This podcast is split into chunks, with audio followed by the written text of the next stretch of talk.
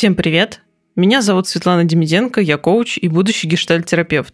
И в этом подкасте я буду пропагандировать идею отказаться от лучшей версии себя. Потому что лучшее, что мы можем сделать для себя и своей жизни, узнавать себя и все о себе. Этот подкаст я специально создала для таких же тревожных и не очень пирожочков, кто ранится об чужой успех, сравнивает себя, обесценивает и пытается улучшить свою жизнь через бесконечный улучшайзинг себя. Добро пожаловать, ребята!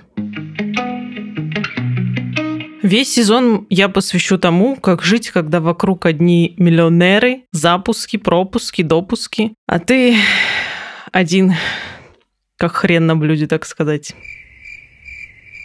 сидишь и наблюдаешь за всем этим.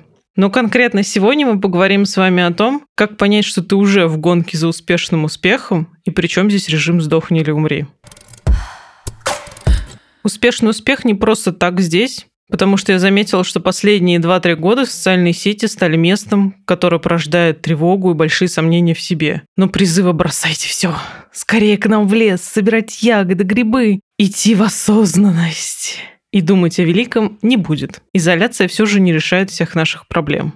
С чего хочется начать эту историю? А начать эту историю хочется с красивого слова «трансформация». Каждый год мы с друзьями а, подождите, это из другой истории. Каждый год я прохожу этот прекрасный этап, а точнее каждую осень. Не знаю, почему именно осень, но осенью запускаются самые интересные моменты, так сказать, в моей жизни. И так уже 10 лет подряд. Что-то новое происходит в этот период. Я не знаю, расстаюсь э, с мужчинами, встречаю новых мужчин, меняю профессию, меняю направление деятельности, меняю работу. И все это почему-то осенью. И вот очередная моя трансформация дала старт усилению моему ощущению гонки. Тогда же, 2-3 года назад, появились грязные мыслишки о том, чтобы уходить из найма.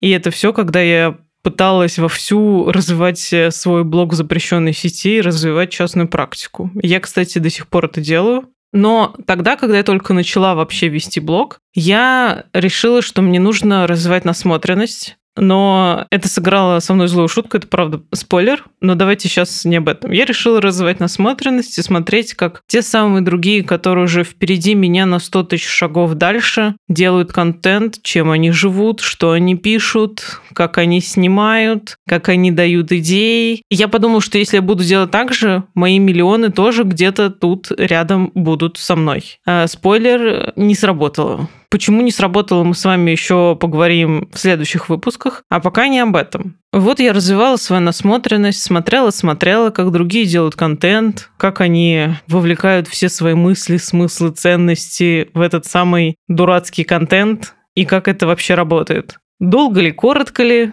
но однажды я заметила, что с каждым днем количество времени, которое я трачу на скроллинг в соцсетях, якобы на свою насмотренность, занимает чуть ли не половину рабочего времени. А это, между прочим, от 4 до 6 часов. Вы вообще представляете? 6 часов потратить на чью-то чужую жизнь, не свою смотреть, как кто-то путешествует, покупает э, дорогие сумки Луи Виттон или еще какие-нибудь другие бренды. Простите, я не очень хорошо разбираюсь в брендах, поэтому здесь можете подставить свое. Живут в красивых местах, переезжают во всякие заграницы, развиваются как не в себя. И только я такая сижу в этой серой Москве и думаю с надрывом, а я я когда в Египет? И все это, конечно, потихонечку меня размазывало как сопли по стене, и каждый день мое настроение становилось хуже. Я чувствовала, что я как будто бы не вижу вообще смысла что-либо продолжать, и радости какой-то в жизни тоже не вижу, все какое-то монотонное, серое, не выделяющееся, и в этом всем я такая же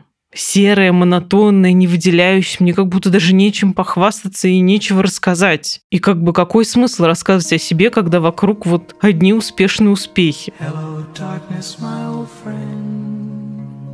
так, собственно, я и поняла, что я нахожусь в этой самой гонке. Причем в этой самой гонке я, похоже, не самая первая и в числе отстающихся. И это все больше заставляло меня печалиться и входить в какие-то около депрессивные эпизоды. То есть замечаете, да, за постоянной гонкой и сравнением идет следом обесценивание. Конечно, такие механизмы из ниоткуда не появляются. Как говорится в моей любимой фразе, вдруг ниоткуда не возьмись, ниоткуда не взялось. И если вам тут вдруг захотелось переключиться, то м-м-м, Сейчас будет погружение в историю и контекст и моя любимая рубрика. Что, где, когда или пояснительную бригаду, пожалуйста. Не забывай свои корни, помни. Ну, в общем, алды поймут, про что это, а я скажу прямым языком. Конечно же, конечно же, это все идет из детства.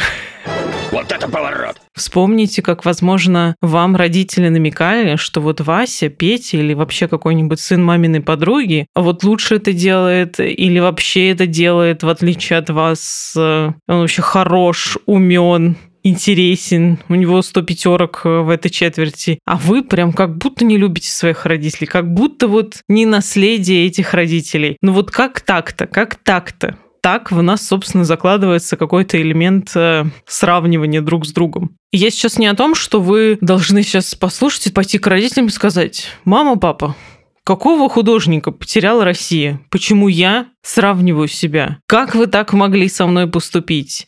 За что? Нет. Нет и нет. То, что я сейчас вам объясняю, откуда все это, не говорит о том, что теперь нужно виноватить родителей и ковыряться в этом прошлом, ковыряться, ковыряться, пока вы не расковыряете глубокую Марианскую впадину. Вообще нет. Это просто к тому, чтобы вообще понимать, откуда все это и что теперь со всем этим можно сделать. Помимо того, что нам как-то в детстве немножечко закладывали идею о том, что нужно быть э, лучшим, также наши родители всем своим видом, большинство из наших родителей, ну, по крайней мере, мои родители, например, моя мама, и ее родители тоже в том числе, показывали, что отдыхать – это смерти подобно. Вообще отдых – это смена деятельности. Поэтому если ты устал, собирая смородину, пойди и покопай картошку, а то что ты как этот отдохнешь хоть. Но на самом деле это, конечно же, работает не так. Почему так родители делали? Почему им было проще переключаться между деятельностями? Почему отдыха для них не существовало? Это вообще что-то на богатом говорить об отдыхе и лежать на диване. Потому что тогда у наших родителей была совершенно другая потребность. Их потребность была выживать. То есть найти что-то такое, делать как можно больше действий, чтобы приблизиться к тому, чтобы тебе было более-менее спокойно. Тебе было что покушать, было где поспать, было на что накормить своих своих детей. Но мы сейчас с вами живем не в 80-х, не в 90-х, мы уже в 21 веке на секундочку. И у нас уже на самом деле как таковой потребности выживать нет. Поэтому работать как лошадь, которая так и не стала председателем колхоза, в целом смысла нет. Плюс к этому мне хочется сказать, что когда жили наши родители, у них было гораздо меньшее количество информации, и мир гораздо медленнее менялся. Сейчас у нас скорость изменений в мире очень большая, и при этом очень огромное количество информации. Только зайдешь, я не знаю, там, в запрещенную сеть, тебе одно, другое, третье. Загуглишь что-то в интернете, тебе 100-500 сплетен, каких-нибудь еще интересных информаций, новых исследований, что опять произошло. Проснулся утром, у тебя чат GPT появился вдруг, и потом еще какая-нибудь искусственная интеллектуальная сеть. И это так много для нашего мозга, что стоит, наверное, заботиться все-таки о своем режиме, о том, чтобы отдыхать. Потому потому что усваивать все это нужны силы. То есть мы помимо того, что работаем, мы еще поглощаем в себя огромное количество информации. Она, может быть, не всегда прям оседает, но она с нами. И это важно. Наш мозг тратит какие-то силы на ее обработку. Поэтому так важно уже в текущем времени научиться отдыхать, а не менять деятельность. И помнить, помнить, что у нас, у нашего поколения уже совершенно другие потребности, а значит, и другие способы получения этой потребности.